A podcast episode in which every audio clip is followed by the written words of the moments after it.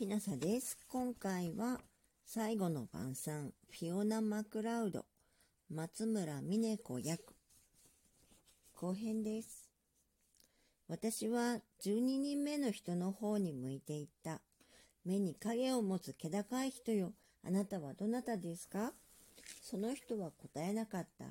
室内に沈黙が来た。そこにいるすべてが喜びの折り手から平和の折り手に至るまでみんな首を垂れて何も言わなかった。ただ、望みの折り手が一つの虹を折り出した。虹は動いて十二人目の寂しい折り手の心に入っていった。お神の子やそよ、この人は誰ですか？私が囁いた。この子に答えてやれ、やそが言った。その声が悲しかった。その時、折り手が答えた。私は彼は言いかけたが、ヤソが彼を見た。その人は後を言わなかった。平和の王子が言った。小さいアルトよ、この人は永久に私に裏切る人だ。ユダと呼ばれて、恐れの折り手なのだ。十二人目である悲しい影ある目のその人は、自分の前にある三本の火を取り上げた。おう、ユダよ、この火は何？私は熱心に聞いた。三本の火は黒かったから。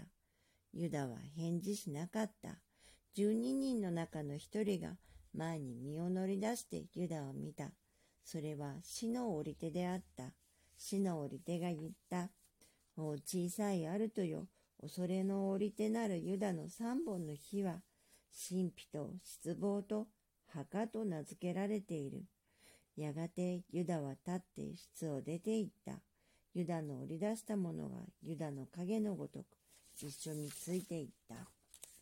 それは一つ一つ暗い世界に出て行って、影が人間の頭にも心にも入り込み、平和の王ヤソに裏切りするのであった。ついにヤソは立って私の手を引き室を出た。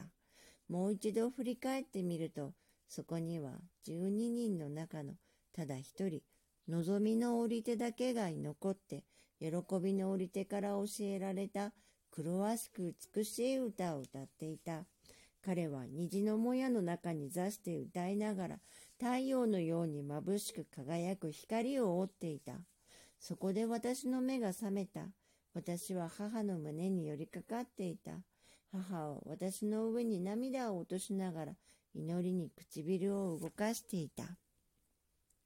定本、悲しき女王、ケルト幻想作品集、ちくま文庫、ちくま書房、2005平成17年11月10日第一版発行、定本の親本、悲しき女王、フィオナ・マクラウド短編集第一書房、1925大正14年発行青空文庫さんのものを読ませていただきました。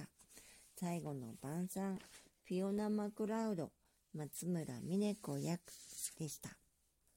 もし聞いていらっしゃるのが夜でしたらよく眠れますように。おやすみなさい。